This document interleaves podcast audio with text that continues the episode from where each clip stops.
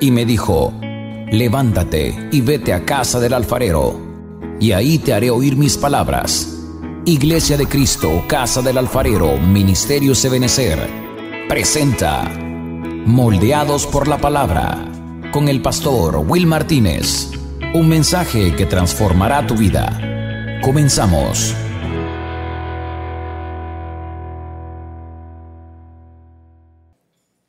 Para mí es importante el poder explicarle lo que es un ayuno y la manera como realmente vamos a estar reuniéndonos, qué es lo que realmente se estaba buscando, qué es lo que el Señor ha, ha inquietado mi corazón.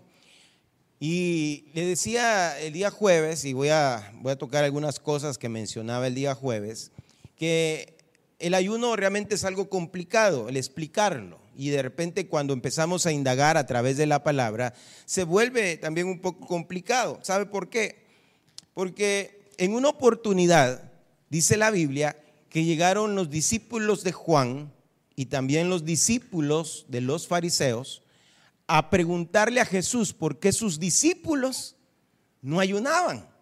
Es decir, nosotros vemos a Jesús ayunando al inicio de su ministerio. ¿Cuántos días ayunó el Señor? 40 días y 40 noches. Y después de los cuales él tuvo hambre y llegó el tentador, así lo dice Mateo capítulo 4. Pero luego la Biblia no nos muestra que Jesús ayunara. Pero por la pregunta que llegan a hacerle al Señor, eh, ahí en Mateo capítulo 9, busquen esa cita, busque usted también esa cita si quiere. Eh, por la pregunta que le llegan a hacer al Señor, los discípulos no ayunaban. ¿Usted es un discípulo de Jesús? Esos discípulos no ayunaban. No sé si eso le da alegría a usted, pero no ayunaban. Y le llegan a preguntar por qué no, no ayunan. Mateo capítulo 9, verso 14 en la versión 60. Voy a necesitar la 60. Léeme la 60 y búscame las Américas. Si tienes las Américas, búscame las Américas. Uh -huh.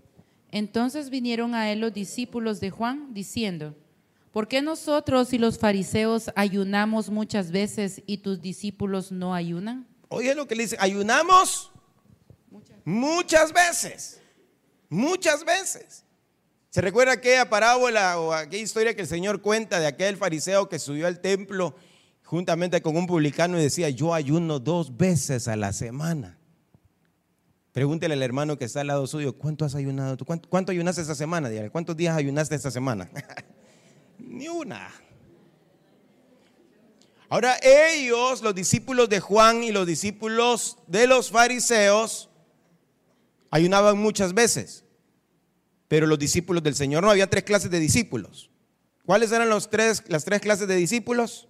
Los de Juan, de los fariseos y los de, Juan, los de Jesús. Ahí en esas de los de Jesús. Verso 15. Entonces, mire la respuesta, escuche la respuesta que el Señor le da a estos hombres. Jesús les dijo, ¿acaso pueden los que están de bodas tener luto entre tanto que el esposo está con ellos? Pero, ah, pero perdón, lee, lee, sí. Pero vendrán días cuando el esposo les será quitado y entonces ayunarán. Entonces, note lo que dice ahí. Ellos, ellos, le preguntan, ¿por qué ellos no ayunan? Y el Señor les dice, ¿pueden acaso los que están de bodas estar de luto mientras el novio está con ellos? Vendrá el tiempo en que el novio se les será quitado y entonces ayunarán. Entonces podría decir alguien, ah, claro, ¿el novio quién es? ¿Quién es el novio? Cristo. Entonces, él va, se va a ir de la tierra, entonces ahí sus discípulos van a ayunar. ¿Me sigue usted el pensamiento de lo que le estoy diciendo? Ok, pero eso dice la 60. En la versión de las Américas, el verso 15 específicamente, escuche cómo lo dice. Aquí dice los que están de bodas, pero ya en las Américas dice distinto. Y Jesús les dijo, ¿acaso los acompañantes del novio pueden estar de luto mientras el novio está con ellos? ¿Quién, cómo fue, ¿Cuál fue el cambio? ¿Cuál fue la diferencia? Allá, aquí decían las 60 los que están de bodas, pero aquí fue en las Américas acompañantes los del novio. acompañantes del novio. Ahora, aquí como que eh, eh, hace una diferencia aún mayor, porque los que están de boda, podríamos decir, nos invitaron y estamos en una boda. Pero ahí dice los, los acompañantes del novio. Y en la versión pechita, en la pechita, va a leer la pechita. ¿Sí? Ento- Entonces Jesús les contestó, ¿pueden acaso los mejores amigos del novio ayunar entre tanto el novio está con ellos? Ah, los mejores amigos del novio. Entonces, luego, seguí leyendo la otra parte, dice, la otra parte, al final. Pero vendrán días cuando el novio les será quitado y entonces ayunarán. Entonces, podríamos decir que si lo, lo quedamos en la versión de las Américas y aún con la versión de la pechita, no está hablando de toda la iglesia que debe de ayunar. ¿Quiénes deberían de ayunar? Los acompañantes, los mejores amigos del novio. ¿Y quiénes serían los mejores amigos del novio? Los ministros. Entonces podría decir, ay pastor, lo siento mucho, pero ahí los que deben de ayunar son los ministros. Que a veces son los más panzones, va. Pero eso es lo que está diciendo. No está hablando de la, de la iglesia, está hablando de los amigos o los acompañantes del novio. Ahora, fíjense, eso, eso es importante que nosotros podamos notarlo. Porque, ah, o sea, es decir, si alguien dijera, ese verso hay que ocuparlo porque lo que está diciendo es que cuando el Señor se fuera de la tierra debemos de ayunar, pero no le está hablando a la iglesia, no le está hablando a la novia, le está hablando a los amigos del novio, que ellos van a ayunar cuando el novio fuera quitado. Pero si vamos más allá de, de los evangelios, vamos a 1 Timoteo capítulo 4, versículo 1 al versículo, no sé si es 3 y 4, ustedes me van a corroborar ahí. Pero aquí el apóstol viene y empieza a hablar con eh, eh, Timoteo, su hijo espiritual, y le dice que en los últimos tiempos algunas personas iban a apostatar de la fe iban a prestar atención a espíritus engañadores, iban a prestar atención a doctrinas de demonios, pero también iban a hacer algo, la- las personas de ese último tiempo iban a hacer algunas cosas que es bien importante que nosotros podamos notarlo. Primera Timoteo capítulo 4. Sí, del 1. Pero el Espíritu dice claramente que en los postreros tiempos algunos apostatarán de la fe, escuchando a espíritus engañadores y a doctrinas de demonios.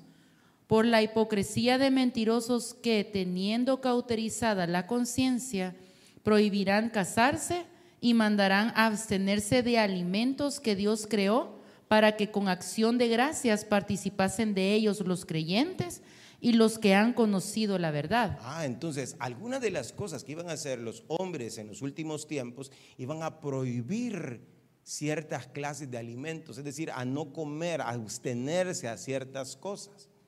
Si usted se recuerda, hay un personaje en la Biblia llamado Daniel que ayunó por 21 días, pero él comía.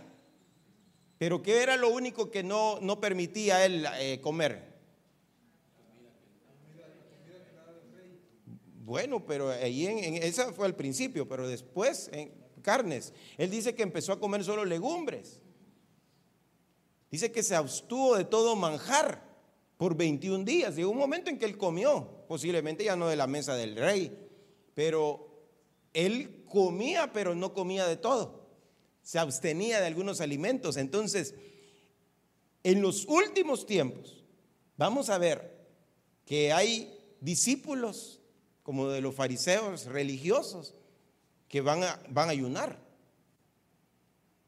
Vemos que habrá hombres que tienen cauterizada la conciencia y una de las cosas que van a hacer es prohibir comer cierta clase de alimentos. Pero si nos vamos al Antiguo Testamento, es bien interesante ver que hay una mujer llamada Jezabel que en algún momento dado de su reinado, ella proclamó también un ayuno. Si me ayudas a buscar Primera de Reyes capítulo 21, verso 9. Léeme, vamos a leer del verso 9 al verso 3. Primer libro de Reyes, puede buscarlo usted también. Primer libro de Reyes 21, del 9 al 13. Sí, está bien. Y las cartas que escribió decían así: Proclamad ayuno y poned a Nabot delante del pueblo.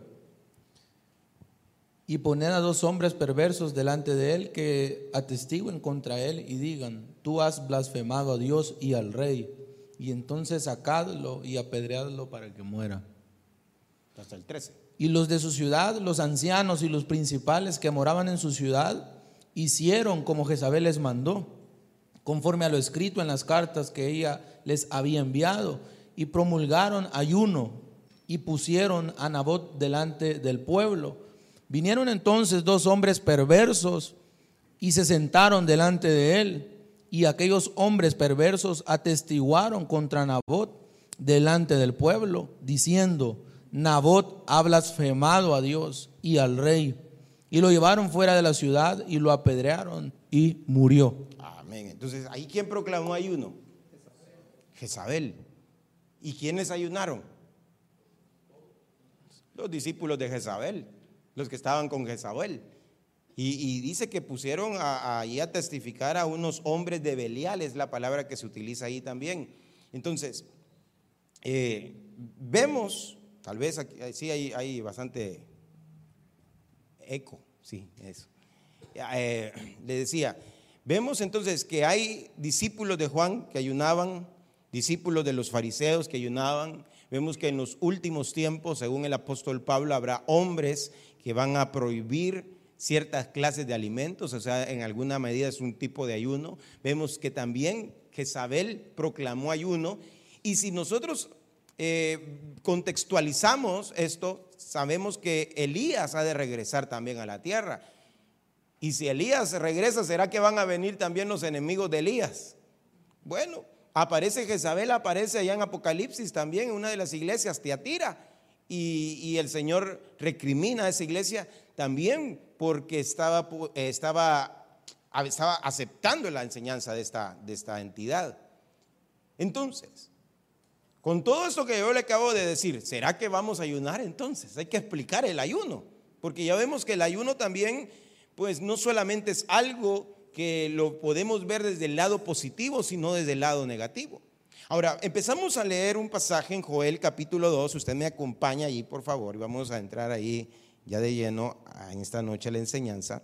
Joel capítulo 2, en el versículo 1, se lo voy a leer yo. Joel capítulo 2, versículo 1 dice, tocad trompeta en Sión y sonad alarma en mi santo monte.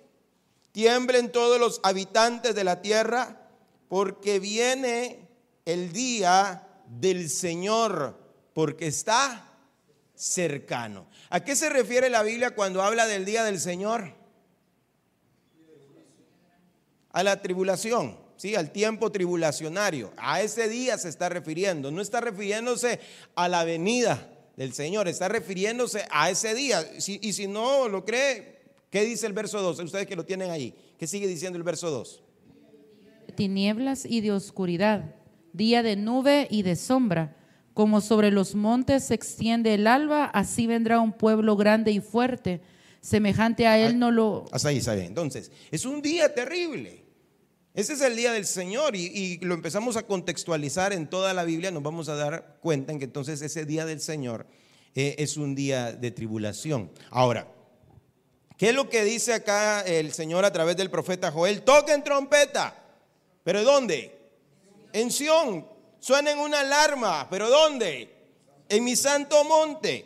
¿Por qué? Porque viene el día del Señor. Y si usted va unos versículos más abajo, en el verso 15, vuelve nuevamente a dar la orden. Toquen la trompeta en Sión. Pero ahora agrega algo. Proclamad ayuno. Convocad asamblea. Verso 16, reunida al pueblo, santificada la reunión, juntada a los ancianos, congregada a los niños y a los que maman, salga de su cámara el novio y de su tálamo la novia. Entre la entrada y el altar lloren los sacerdotes, ministros de Jehová y digan, perdona, oh Jehová, tu pueblo y no entregues al oprobio tu heredad para que las naciones se enseñoreen de ella.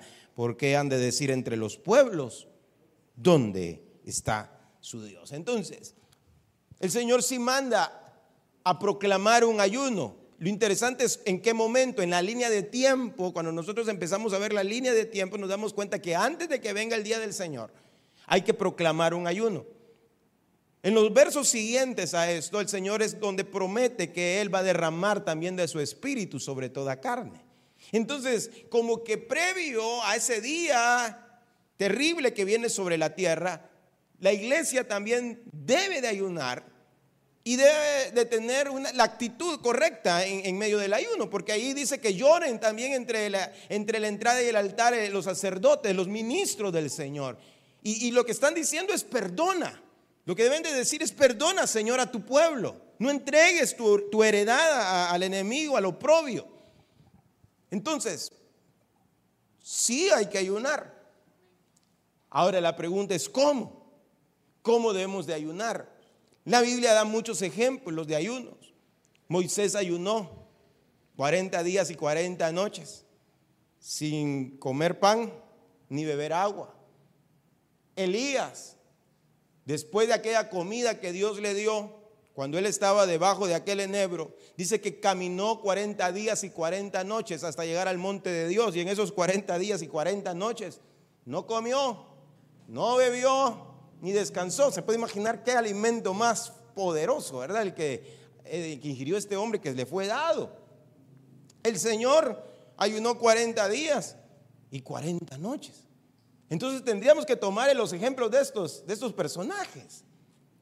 Bueno, decimos, son muchos días, pastor, no creo aguantar. Bueno, entonces nos vamos quizás con el ayuno de, de Daniel, 21 días y podemos comer eh, y ya nosotros como iglesia lo hicimos por muchos, muchos años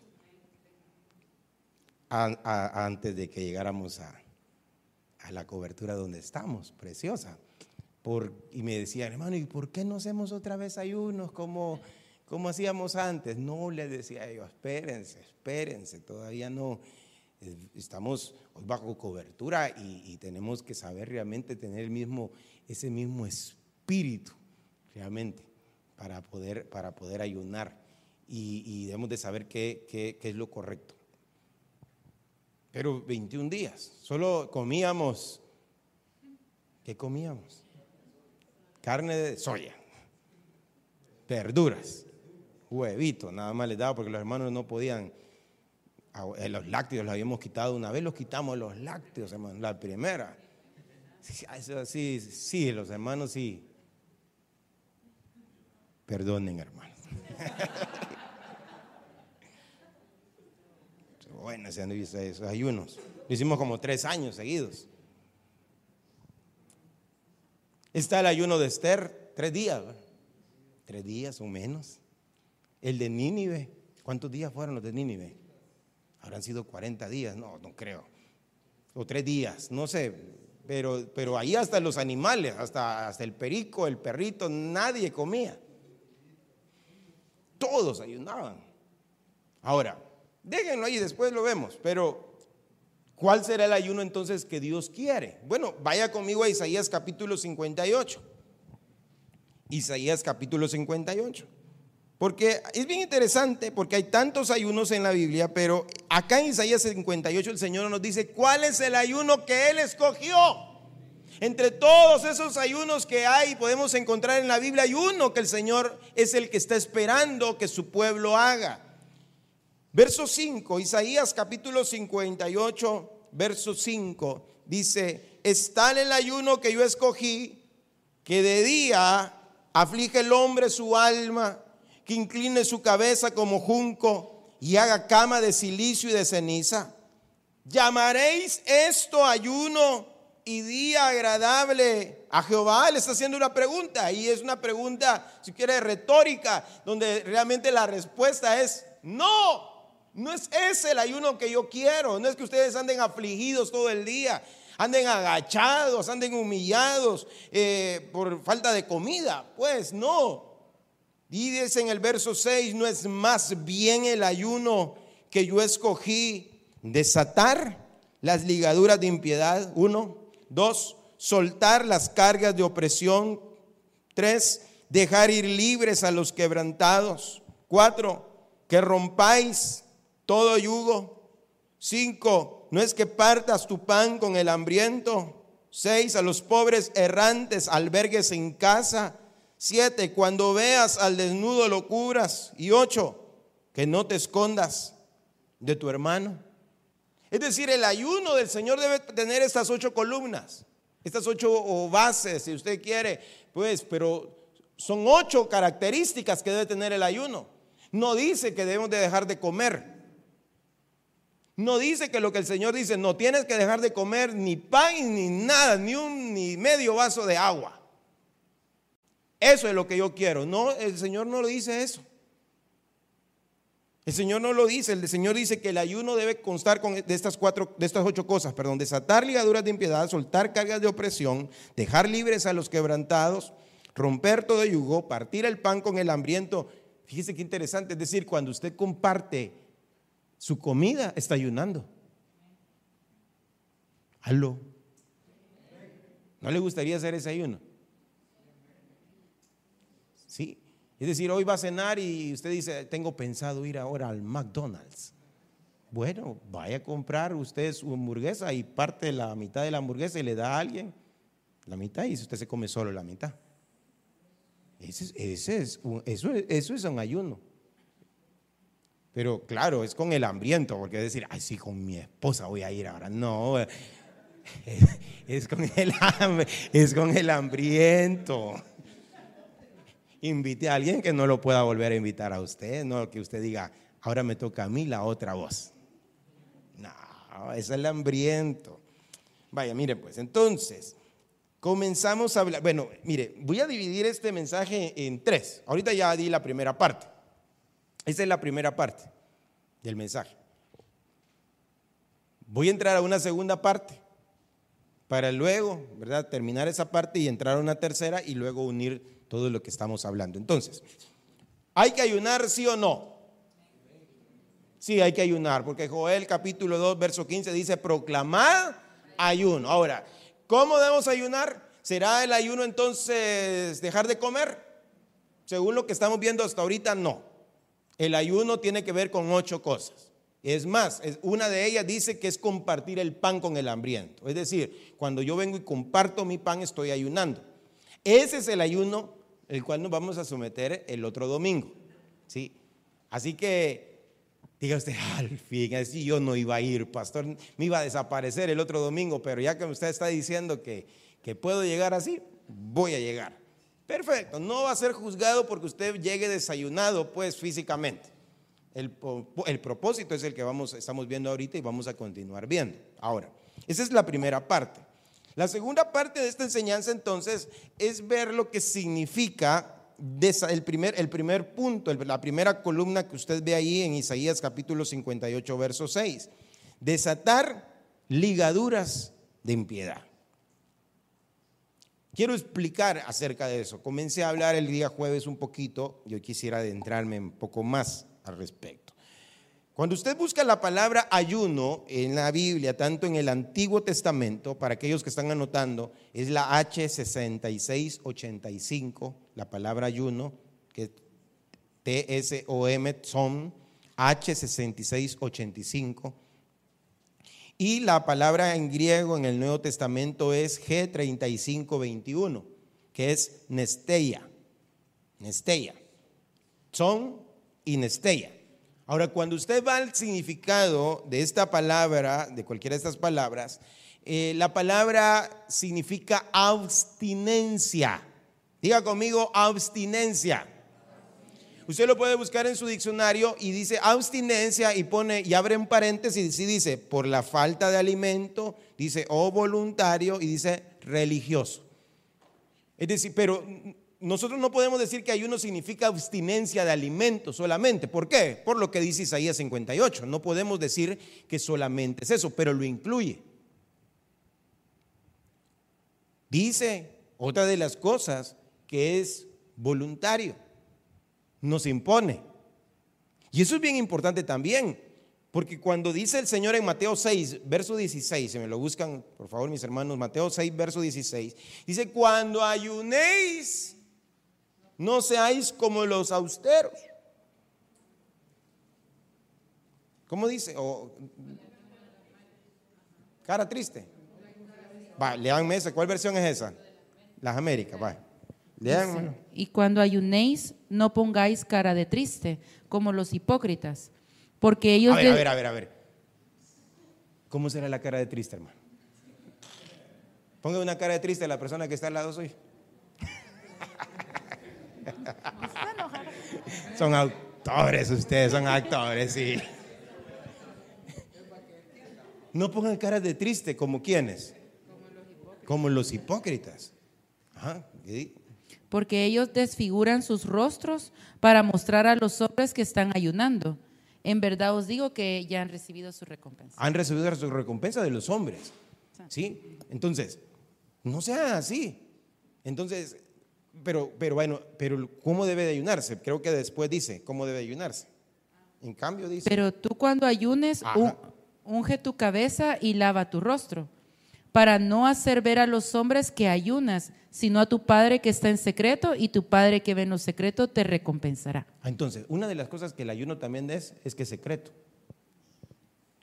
Vamos a venir el domingo 19 y usted quiere ayunar, ayune, pero no le vamos a preguntar, ni usted ande diciendo, "Ah, ese día báñese, échese moco de gorila, desparasítese si quiere, pero hermano, venga bien perfumado, ¿verdad? Pero que no nos demos cuenta que usted anda ayunando. No, anda, mire, bueno, a veces, a veces, eh, no sé si usted le ha pasado que chían las tripas, va.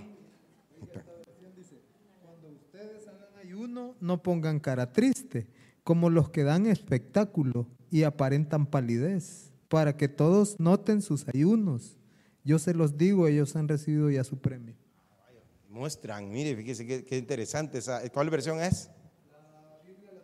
Latin- latinoamericana. Entonces, no tiene que demostrar que está ayunando. Eso es algo muy personal. Entonces, es voluntario, es personal, es secreto. Pero,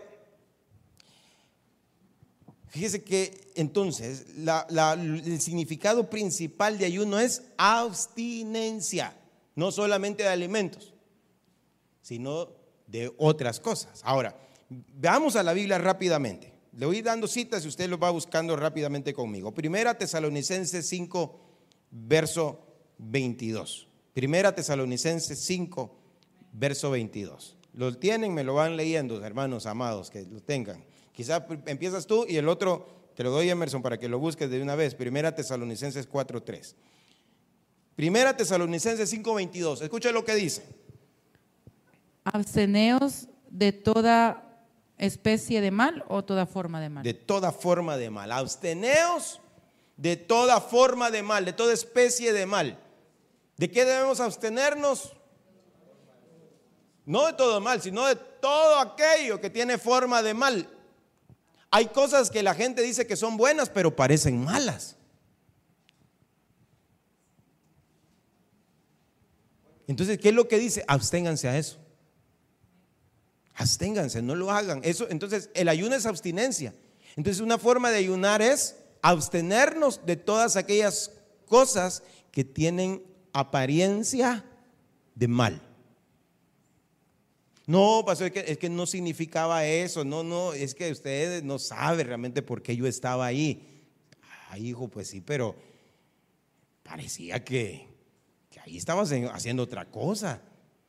Eh, eh, absténganse. Absténganse de todas esas cosas. Primera Tesalonicenses 4:3. Porque esta es la voluntad de Dios, vuestra santificación, es decir, que os abstengáis de inmoralidad sexual. Ah, ¿de qué hay que abstenerse? De inmoralidad sexual. ¿Cuál será la inmoralidad sexual, hermano? Una fornicación, o sea, personas no casadas teniendo relaciones sexuales. Otra inmoralidad sexual, pues no solamente es esa. Adulterio, o sea, tiene su esposa, no esté con otro, eh, otra mujer, ni mujer con otro hombre. Eso es una inmoralidad sexual. ¿Qué otra? Vaya, hombre con hombre, mujer con mujer, es más inmoralidad sexual. Vaya, esas ya son, van más allá, hermanos. Ya, ya son, ¿cómo le llaman esos? Eh, aberraciones, va. Bueno, eh, otra inmoralidad sexual. Hermano amado, no puede ser. La prostitución, inmoralidad sexual. O sea, y, qué- y qué tremendo, porque la prostitución es, ¿cómo definiría usted la palabra prostitución? Vende su cuerpo a cambio de algo. Da su cuerpo, da eh, servicio sexual a cambio de algo.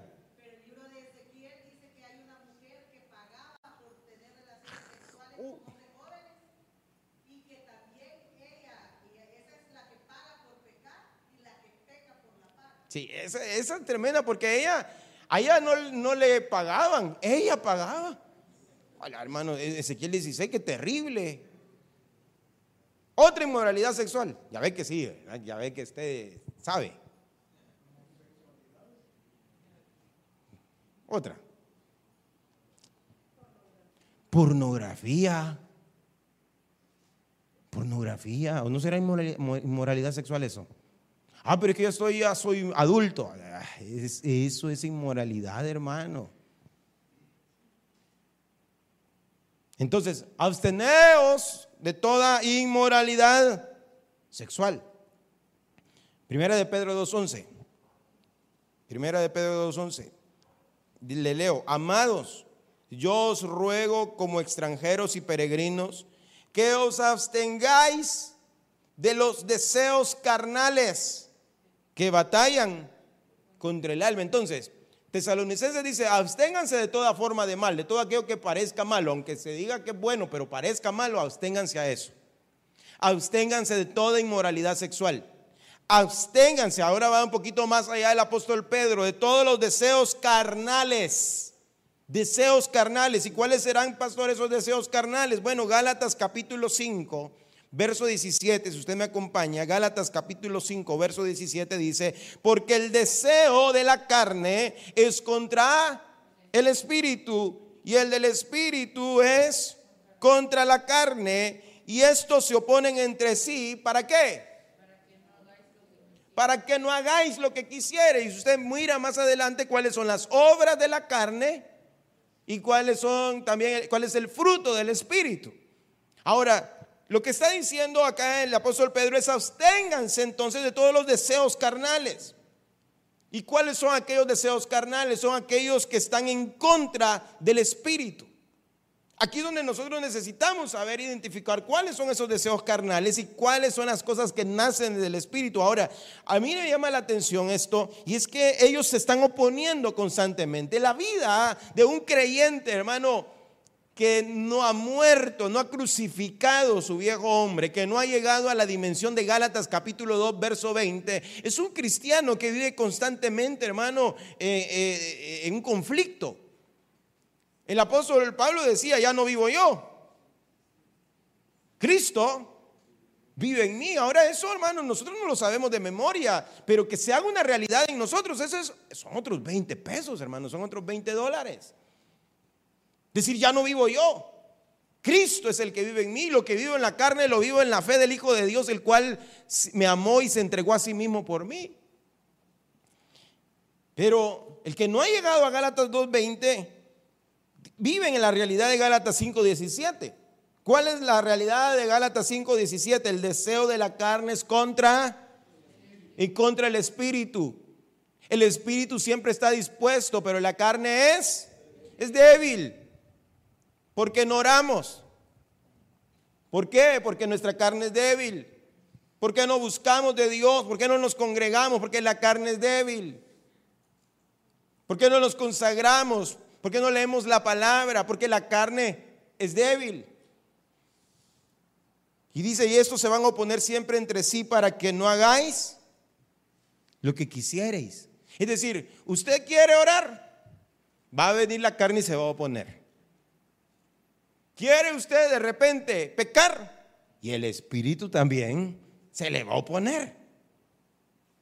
¿Qué conflicto, hermano? ¿Qué conflicto? Porque no sabe realmente en dónde, en dónde estar. Y es por eso que nosotros necesitamos vencer eso. Y le decía yo, le tocaba el día jueves esta cita, Romanos 7, verso 15. Ya llegamos a concluir, ya vamos a concluir esta segunda parte. Romanos 15, perdón, Romanos 7, verso 15.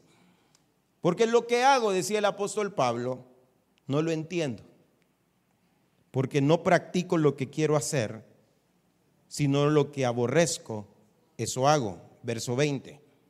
Y si lo que no quiero hacer, eso hago, ya no soy yo el que lo hace, sino quién? El pecado que habita en mí. Verso 22. Porque en el hombre interior me deleito con la ley de Dios. Verso 23. Pero veo otra ley. ¿Dónde? En los miembros de mi cuerpo que hace guerra contra la ley de mi mente y me hace prisionero de la ley del pecado que está en mis miembros. Entonces, concluimos aquí la segunda parte. La primera parte, le decía, es el ayuno. ¿Debemos ayunar? Sí. ¿De qué manera? Como dice Isaías capítulo 58, versos 6 y 7. Luego comencé a hablarle acerca de, desatar las ligaduras de impiedad. Comenzamos a hablar esto y le, comencé hablando acerca de lo que significa realmente el ayuno. El ayuno significa eh, de una manera general abstinencia. Y vimos algunos versículos que nos hablan de qué cosa nos debemos abstener. No solamente de alimento. Cuando usted se abstiene de inmoralidad sexual, cuando usted se abstiene de toda especie de mal, cuando nos abstenemos de aún de los deseos carnales de nuestra carne que batallan también con nuestra alma y en nuestro espíritu, eh, estamos nosotros ayunando en nuestra alma. Ahora, ¿qué, ¿cuál es el problema que, que vemos ahí? Y es que hay muchas personas que están atrapadas como dice el apóstol Pablo en algún momento dado de su vida, porque hay una ley en los miembros de su cuerpo que los está empujando a pecar que los está empujando y muchas veces a ellos, aunque quieran usar, fíjese, su cuerpo para glorificar a Dios, no pueden. Porque hay una ley, hay algo que los está impulsando, algo que los está forzando a hacer todas aquellas cosas que desagradan a Dios. Ahora, ¿cómo es que sucedió esto?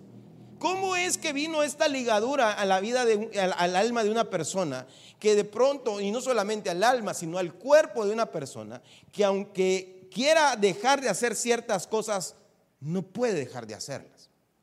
Bueno, aquí vamos a llegar a esta tercera parte y vamos a, a entenderla perfectamente. Si usted me acompaña, ahora sí quiero que me acompañen todos ustedes a Juan capítulo 2. Juan capítulo 2.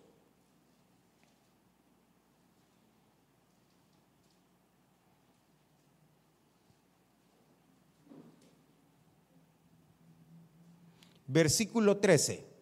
¿Lo tiene?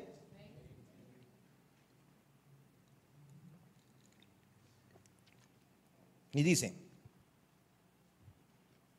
estaba cerca la Pascua de los judíos y subió Jesús a Jerusalén y halló en el templo a los que vendían bueyes, ovejas, palomas y a los cambistas ahí sentados y haciendo un azote de cuerdas, echó fuera del templo a todos y las ovejas y los bueyes y esparció las monedas de los cambistas y volcó las mesas.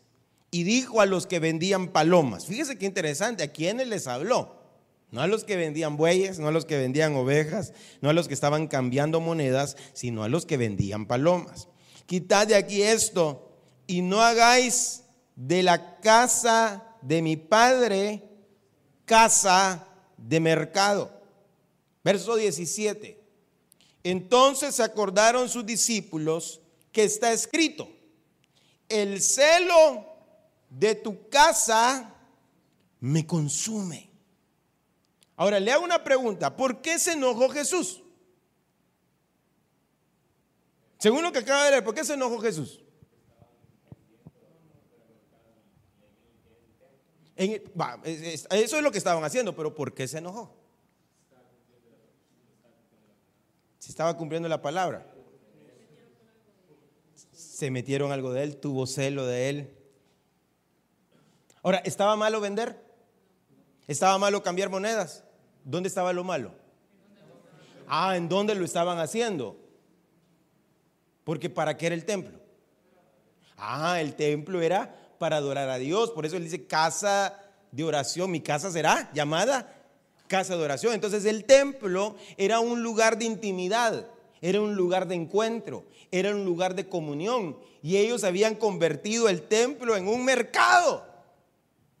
Y él dijo, no, si, si mi casa, casa de oración, será llamada para todas las naciones. Entonces entendemos, lo malo que ellos estaban, eh, eh, que ellos, la gente se estaba haciendo, no era malo vender. No era malo vender ovejas, no era malo vender palomas. Lo malo es donde lo estaban haciendo.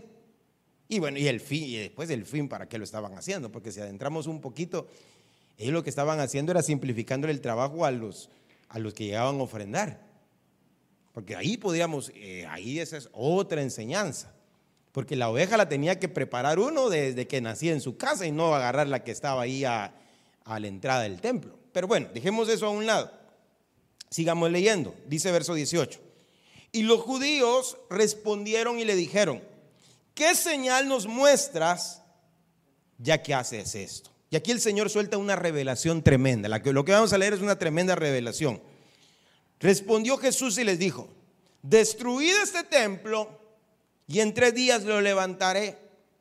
Dijeron luego los judíos, en 46 años fue edificado este templo y tú en tres días lo levantarás.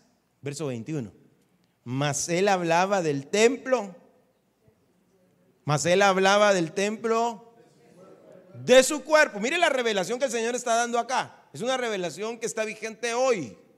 Y nosotros la podemos entender. Jesús lo que estaba anunciando es que vendría un tiempo cuando el templo de Dios dejaría de ser un edificio construido con piedras naturales y sería un templo construido con piedras vivas. Es lo que estaba anunciando, era eso. Que vendría un tiempo, hermano, en que ya el templo de Dios no sería una estructura física, sino que sería construido con piedras vivas. Ahora nosotros somos el templo de Dios. Ahora nosotros somos templo y morada del Espíritu Santo. Dice primera Corintios capítulo 6, verso 19 y verso 20. O ignoráis que vuestro cuerpo es templo del Espíritu Santo, el cual está en vosotros, el cual tenéis de Dios, y que no, y que no sois vuestro. ¿De quién es su cuerpo? ¿De quién es su cuerpo? Es del Señor, no es suyo. No, es mi cuerpo, yo hago con mi cuerpo lo que yo quiero. No, no, no, Señor. Si fuera así, hermano, usted se muriera cuando usted quisiera morirse, ni se enfermara, porque usted dijera, no me voy a enfermar. No me va a doler, no me va a doler, no me duele, no me duele, no me duele. No, pero en su cuerpo no es suyo, hermano. Dice el verso 20, porque habéis sido comprados por precio. A usted no solamente le compraron su espíritu, le compraron su alma y le compraron su cuerpecito, hermano, también. Así que dice, glorificad pues a Dios en vuestro cuerpo y en vuestro espíritu, los cuales son de Dios. Diga mi espíritu es de Dios. Y mi cuerpo también es de Dios. Ahora paremos y, y acordémonos lo que sucedió ahí en Juan capítulo 2. El hecho de que ahora, ahora, perdón, no se considere templo de Dios un edificio como este, no anula, hermano, la verdad que se declaró en el versículo 17 del capítulo 2 de Juan. El celo por tu casa me consume. No lo anula. Continúa vigente. Dios tiene celo por su casa. Dios tiene celo por ti, hermano amado. ¿Sí? Ahora, tú fuiste diseñado, tu cuerpo fue diseñado para ser una habitación del Espíritu de Dios.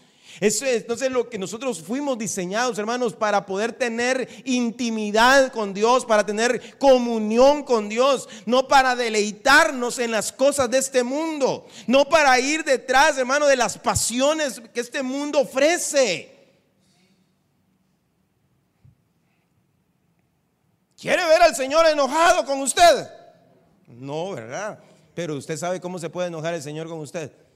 Cuando nosotros dejamos de, tener ese, ese, ese, sentido, esa, esa, esa, eh, ese propósito por el cual Dios nos ha creado, que es para alabanza de la gloria de su gracia y poder glorificar a Dios, hermano, no solamente en nuestro espíritu, sino también en nuestro cuerpo. Fíjese qué interesante. También en nuestro cuerpo. Ahora, vaya conmigo rápidamente y si usted tiene versiones en, la, en, su, en su teléfono, diferentes versiones, busque la Reina Valera Contemporánea, RBC.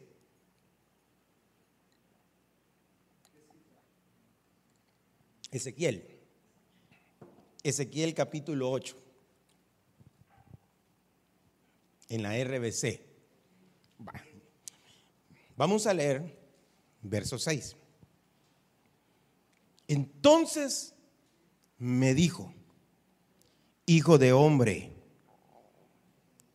mira lo que estos hacen, mira las grandes abominaciones que el pueblo de Israel perpetra aquí para alejarme de mi santuario, de mi templo. Pero sigue viendo y verás abominaciones aún mayores. Me llevó entonces a la entrada del atrio y me fijé y vi en la pared un agujero. Me dijo entonces, hijo de hombre, haz un hoyo en la pared y vi una puerta. Entonces me dijo, entra y ve cuántas cosas malvadas y repugnantes hacen estos aquí. Ah, perdón, paremos un momento. ¿A dónde estaba ahí ya el, profeta? En el templo. Dígale el que está al lado suyo, hermano. Ezequiel estaba en el templo, dígale. Entonces, verso 10. Yo entré y miré. Y vea, vea lo que este hombre pudo ver. Pude ver toda clase de reptiles y de bestias repugnantes. Y vi que por toda la pared estaban pintados todos los ídolos del pueblo de Israel. ¿Dónde, dónde estaba sucediendo esto? ¿Qué, es lo que, ¿Qué es lo que vio Ezequiel? Vio reptiles, vio bestias repugnantes, vio de todas las clases de ídolos que Israel adoraba, pero ¿dónde estaban? En el templo, estaban pintadas en las paredes del templo. Y, y para Dios eso era abominación. Porque el templo era un lugar de oración, una casa de oración, una casa de intimidad, una casa de búsqueda. Pero ahora lo que estaban haciendo estos ancianos, mire, era que tenían en las paredes del templo toda clase de ídolos. Verso 12.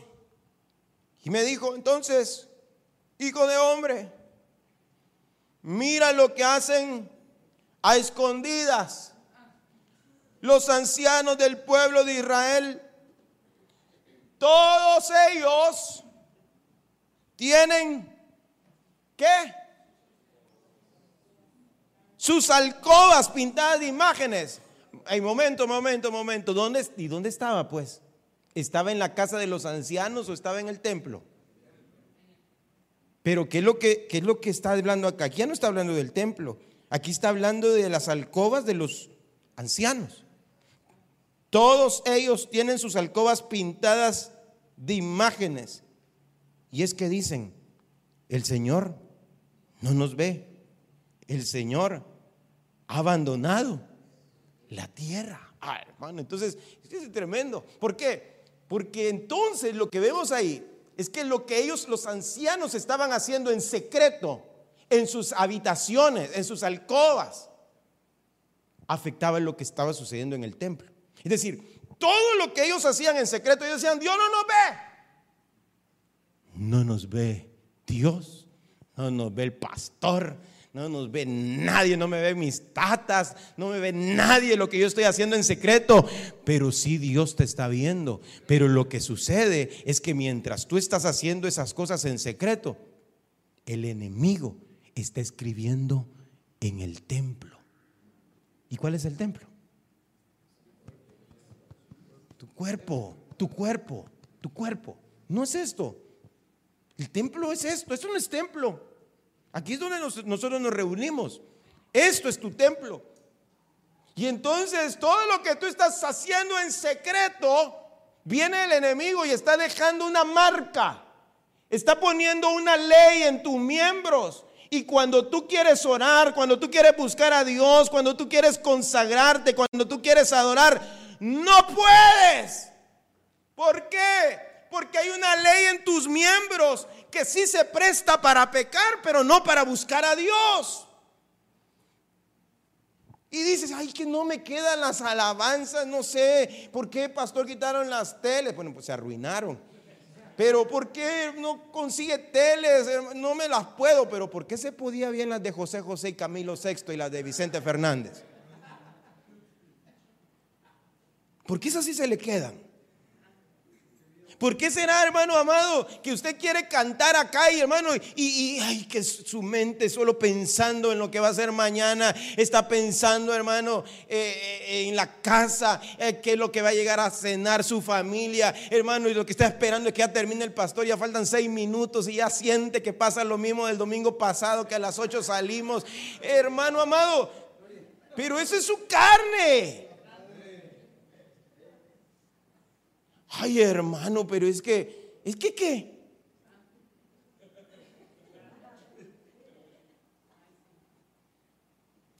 Hermanos, imagínense, pasa un joven oyendo, esa, esa, hace poco estábamos con el apóstol Salomón, estábamos, estábamos en un lugar con mi esposa y unos pastores y empezó a sonar ese tipo que, yo no le entiendo, pero me decía uno de los pastores, son lenguas que habla ese tipo, canta son lenguas satánicas, me decía. Está hablando en lenguas satánicas. Porque es un tipo que canta, hermano, que a saber qué popularidad realmente ha tenido, pero el tipo no canta. Pero hasta lo están estudiando en, las universidades. Hay una, hay una, materia para estudiar a ese conejo, conejo malo. Pero ese, tipo, hermano, balbucea. ¿Sí? Box Bunny dice, balbucea. Pero ahí, está, ahí está el joven en la, noche cuando ya se está acostado con sus audífonos, ¿verdad?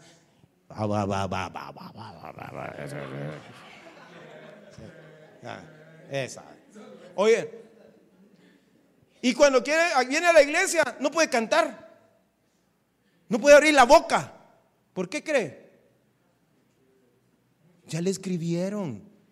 Le escribieron en, en su templo. Y le dicen, no, si tú bien te aprendes las canciones de Él, bien lo hizo Él. No vas a poder cantar a Dios. ¿Por qué? Porque estás cautivo, hay una ley que no te permite. Lo que tú ves, lo que tú, lo que tú haces en secreto, está poniendo marcas en tu cuerpo. Y le voy a decir algo. Ay, Padre Santo, Señor, que no me pase ya mucho tiempo, pero mire, lo voy a decir porque yo he tenido cercanía con algunos de ustedes. Y voy a decir esto con... Porque no lo digo yo, no lo va a decir nadie más, quizás. Aquí, pues, de aquí de la iglesia. Y si soy una... Eh, soy en parte papá de esta, de esta, iglesia que Dios me ha puesto, pues me toca a mí eh, explicarle esta situación. A mí, me, a mí una de las cosas que me preocupa mucho, yo le decía a los a los hermanos que están al frente de jóvenes, les decía, ustedes deben, de hablarle a los jóvenes acerca de algunas cosas como los tatuajes. Porque cada vez esto se está poniendo más, más eh, normal dentro de la iglesia del Señor. Es decir, quieren hacer ver a la, a, la, a la, iglesia de que los tatuajes no son malos. Usted pone, por ejemplo, es pecado tatuarse usted va a encontrar en internet gente, que sea la mayoría, que dice que no es malo y otros que dicen la Biblia no lo dice. Y empiezan a ocupar los pasajes de Levítico 19. Algunas versiones dicen, ¿verdad? Claramente ponen tatuaje, que Dios dice que no hay que tatuarse el cuerpo, pero ellos dicen, esa cita no, no, está hablando de eso, dicen. Va, pero, sí, sí, correcto, pero eh, el punto es que se está enseñando desde los púlpitos que sí se puede hacer y que no es malo. Y entonces les digo yo, esas son las cosas que deben de hablar a los jóvenes acerca de los tatuajes. ¿Por qué? Porque como que está despertando y exacerbando esa curiosidad en, los jóvenes y cada vez, hermano, se ve más la gente tatuada y dentro de las iglesias. Y, sabe lo, tremendo, yo te voy a dar el tiempo, dame chance porque no me quiero perder de, esta, de esto que el Señor me está poniendo. Mire, eh, es que me voy a tatuar el Salmo 23, pastor. Y voy a ponerme Jehová es mi pastor y nada me faltará. Y piensa que porque se pusieron un tatuaje de esa manera mm, es menos malo. Si, fuera malo, pero eso es menos malo porque realmente está, haciendo, está, está, poniéndose un versículo bíblico en, un brazo, en una pierna. Y, y sabe qué es lo tremendo. Yo estaba escuchando, eh, de repente me, me, me entró curiosidad de investigar acerca de los tatuajes, ver lo que otras iglesias estaban diciendo, líderes muy conocidos. Y me llamó la atención de una mujer allá en Estados Unidos que de eso se trataba el mensaje. Me tatué y eso me llamó la atención y empecé a escucharla. Y ella es una mujer casi de 70 años que se hizo un tatuaje. Y se hizo un tatuaje en, el pie. Y empezó a decirle, ay, eh, hermano, les dijo, les voy a contar algo y les dijo, solo voy a decir que ya no voy a poder entrar al cielo, dijo. Y quedaron así, va. Por sí, burlándose, porque me tatué. Ya empezaron a reírse y empezó a defender eso, esa postura. Y mi esposo también se tatuó, dijo, ¿verdad? Y se hizo un tatuaje ya en la espalda. Y entonces cada vez que yo, yo salgo a la calle veo más gente cada vez tatua- tatuarse. E incluso, de pronto, hermano, hay gente que quizás hasta pregunta si será un tatuaje malo y, aún así con todo eso se termina tatuando. Pero eso es una, eso es- el, el- el tatuaje, sinceramente, lo que está mostrando es algo que está sucediendo internamente. Mire, hay jóvenes, incluso hay personas que se tatúan a escondidas, aún hasta de sus padres. Ahora, el punto al que quiero llegar es esto: el tatuaje lo que está marcando, porque la gente dice es que es que mi cuerpo, no, no es tu cuerpo. Es el cuerpo es el templo del Espíritu Santo. No puedes hacer lo que tú quieras con ese cuerpo. Ahora, lo que le estoy mostrando en Ezequiel capítulo 8 es de que lo que hacemos en secreto se escribe en el, en el cuerpo. Hay leyes en el cuerpo. Y que esos son los que, según Romanos capítulo 7, nos están empujando al pecado.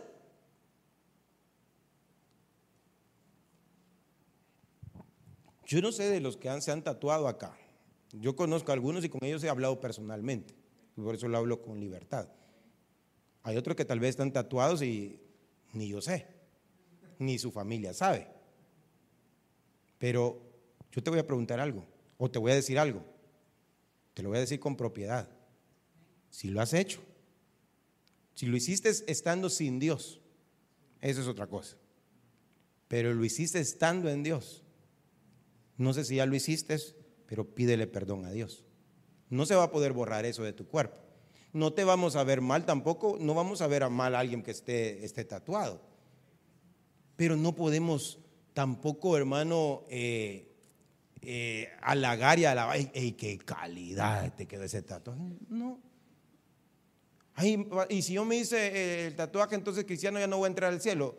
Mira, yo no te estoy diciendo que no vas a entrar al cielo.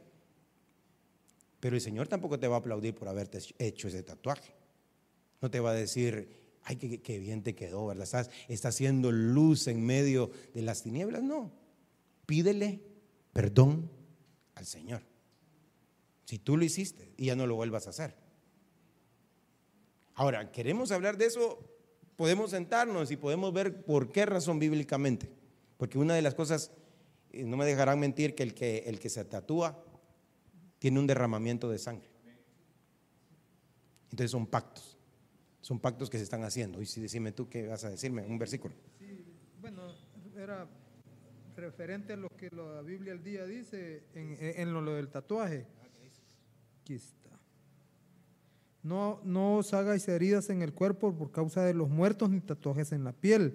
Yo soy el Señor. Y en la Reina Valera 77, Levítico 21.5 dice, no se raparán la cabeza, ni se recortarán la barba, ni en su carne harán tatuajes. Y hubiera sabido en ese tiempo que no estaba en el Señor, que los tatuajes, que esto era pecado, no me hubiera manchado mi cuerpo. Porque ahora, ahora es bien difícil con este régimen que vino, andaba todo chiviado, todo. No, eh, fíjate que eso, eso, eso es bien importante porque la, la- la gente quiere ver que la sociedad acepta eso. No lo, es- no lo acepta. Hermano, ahí está. mire, pues ya, ya, ya, ya, ya, ya- ya emocionaron los hermanos.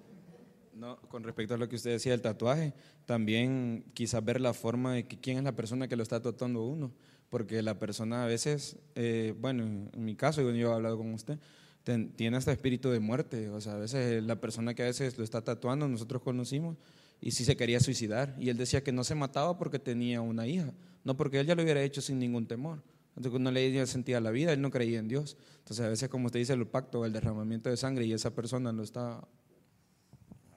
Qué tremendo es eso también. Eso es, eh, hay mucho que hablar, pero al punto que quiero llegar es que el enemigo pone marcas, entonces, eh, en nuestro cuerpo.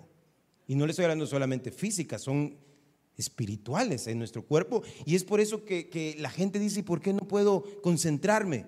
Porque no a saber qué es lo que pasas haciendo cuando no estás en la iglesia, que entonces el enemigo viene y escribe cosas en tu mente, escribe cosas en tus manos, escribe cosas en tus ojos, escribe cosas, eh, hermano, en tus pies. Ahora, ¿qué, terrible es esto. Ahora, el punto es, ¿y qué hacemos entonces? Porque el ayuno es desatar ligaduras de impiedad. ¿Se puede desatar entonces una persona que ha estado cautiva, una persona que ha estado ligada con ese tipo de ligaduras de impiedad?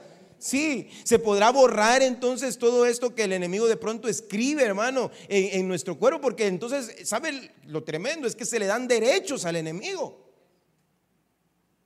Uno se ha topado con gente, hermano, que está expulsando a veces los espíritus inmundos de las personas y dicen, no me voy porque es que él me dio entrada. Él no quiere que yo me vaya. Así pasa. Día vamos a platicar, quizás el día del ayuno vamos a platicar algunas experiencias que hemos tenido con respecto a eso. Ahora, tal vez me ayudan los hermanos de alabanza entonces. No se preocupe, mire, cinco minutos me pasé ya. Hermanos de alabanza, suban, por favor.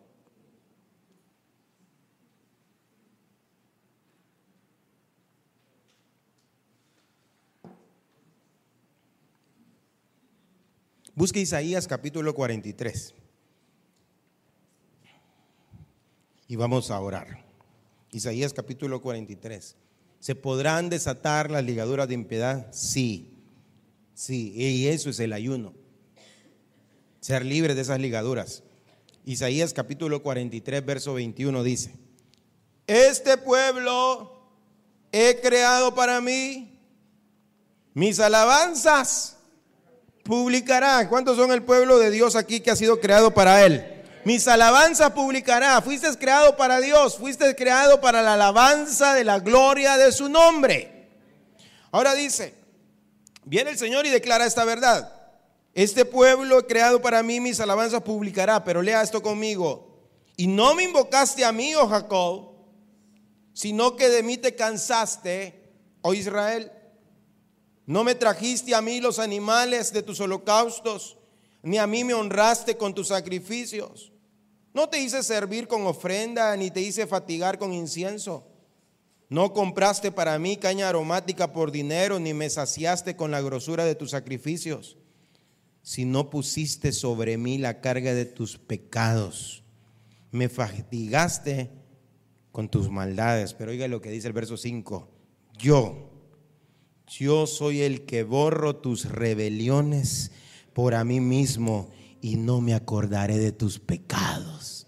Hermano, cada vez que nosotros pecamos, se escribe algo en el templo. Se escribe algo. Pero Dios puede borrar esas cosas, Dios puede borrar esas leyes. Yo soy el que borro tus rebeliones por amor de mí mismo y no me acordaré de tus pecados. Verso 26. Hazme recordar Entremos en juicio juntamente. Habla tú para justificarte.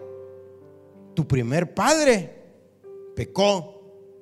Y tus enseñadores, ah, tremendo, prevaricaron contra mí. Por tanto, yo profané los príncipes del santuario y puse por anatema a Jacob y por oprobio a Israel. Sigamos leyendo el capítulo 44.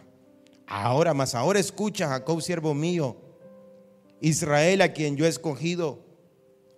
Así dice el Señor que te creó, que te formó desde el seno materno y que te ayudará. No temas, Jacob, siervo mío, ni tú, Jesurún, a quien he escogido, porque derramaré agua sobre la tierra sedienta y torrentes sobre la tierra seca. Derramaré mi espíritu sobre tu posteridad y mi bendición sobre tus descendientes.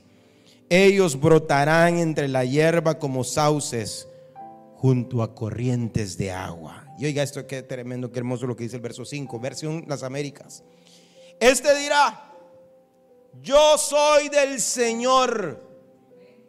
Otro invocará el nombre de Jacob. Y otro escribirá en su mano, del Señor soy. Y se llamará con el nombre de Israel. ¿Sabes? Hoy que pueda ser escrito en tu mano derecha. Soy del Señor. Soy del Señor. No eres del diablo, porque Él te compró con precio de sangre. Aunque muchas veces hemos pecado y el enemigo empieza a tomar derechos en nuestra vida. Pero Dios es el que borra tus rebeliones. Él es el que no se va a acordar de tus pecados. Y tú y yo venimos delante de Él y le decimos, Señor, perdónanos. Perdónanos. Como dice Joel capítulo 2, versos 16, 17. Señor, perdona a tu pueblo y no entregues a, a lo propio tu heredad. Y el Señor puede hoy, por medio de su espíritu, como, como hizo con aquella con aquella mujer adulta la que la llevaron delante del Señor, aquellos para apedrearla, y el Señor escribía con su dedo, dice, con su dedo escribía en tierra. Ese dedo es importante porque Él dijo en una oportunidad, si por el dedo de Dios hecho fuera demonios, es porque el reino de Dios ha llegado entre ustedes. Pero en otro evangelio dice, si por el Espíritu, ya no dice el dedo de Dios, sino por el Espíritu. Entonces el Espíritu Santo es el dedo de Dios. Y Él puede escribir en ti, hoy escribir en tu mano en tu cuerpo, yo soy del Señor. Yo soy del Señor. Mi espíritu y mi cuerpo son del Señor para poder glorificarle, para poder vivir para Él, no para el pecado, no para el mundo, no para agradar a la gente, sino para agradar a Dios. Yo no sé cuántos hoy en esta noche quieren romper hoy esas ligaduras de impiedad sobre su vida y decirle, Señor, yo quiero vivir para ti. Yo soy tuyo, Señor. Mi vida te pertenece, pero mi cuerpo también, Señor, te pertenece es tuyo, Señor, es tuyo. Tú eres una carta escrita por el Espíritu de Dios, no con tinta, sino con el Espíritu, dice el apóstol Pablo. Hoy en esta noche dile, Señor, ven borrando todo aquello que yo he escrito mal, Señor, en mí, en mi templo, en el, en el templo que es tuyo, Señor, que es mi cuerpo. Lo que tú has hecho en secreto donde tú dices nadie me ve, allí has estado escribiendo mal. Y se han estado escribiendo leyes en los miembros de tu cuerpo que te empujan al pecado y han venido a hacer ligaduras que te empujan a la impiedad, a hacer cosas que no honran a Dios que aunque quieras no puedes dejar de hacerlo. Aunque quieras no puedes dejar de hacerlo. Pero hoy el Señor va a borrar todas esas malas escrituras que hay en el templo de Él.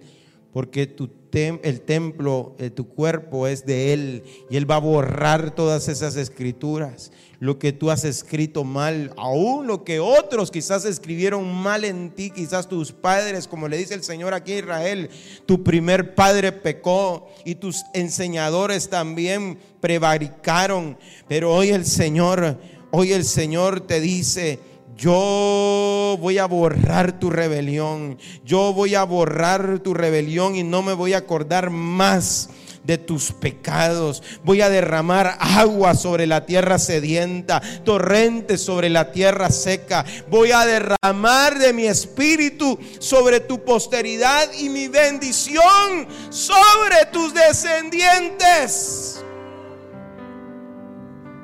Y vas a poder escribir hoy en tu mano, del Señor soy.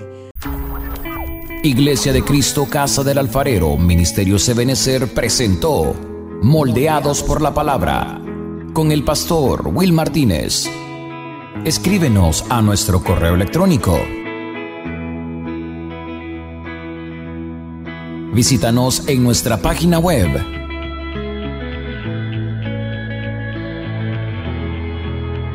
o síguenos a través de nuestras redes sociales.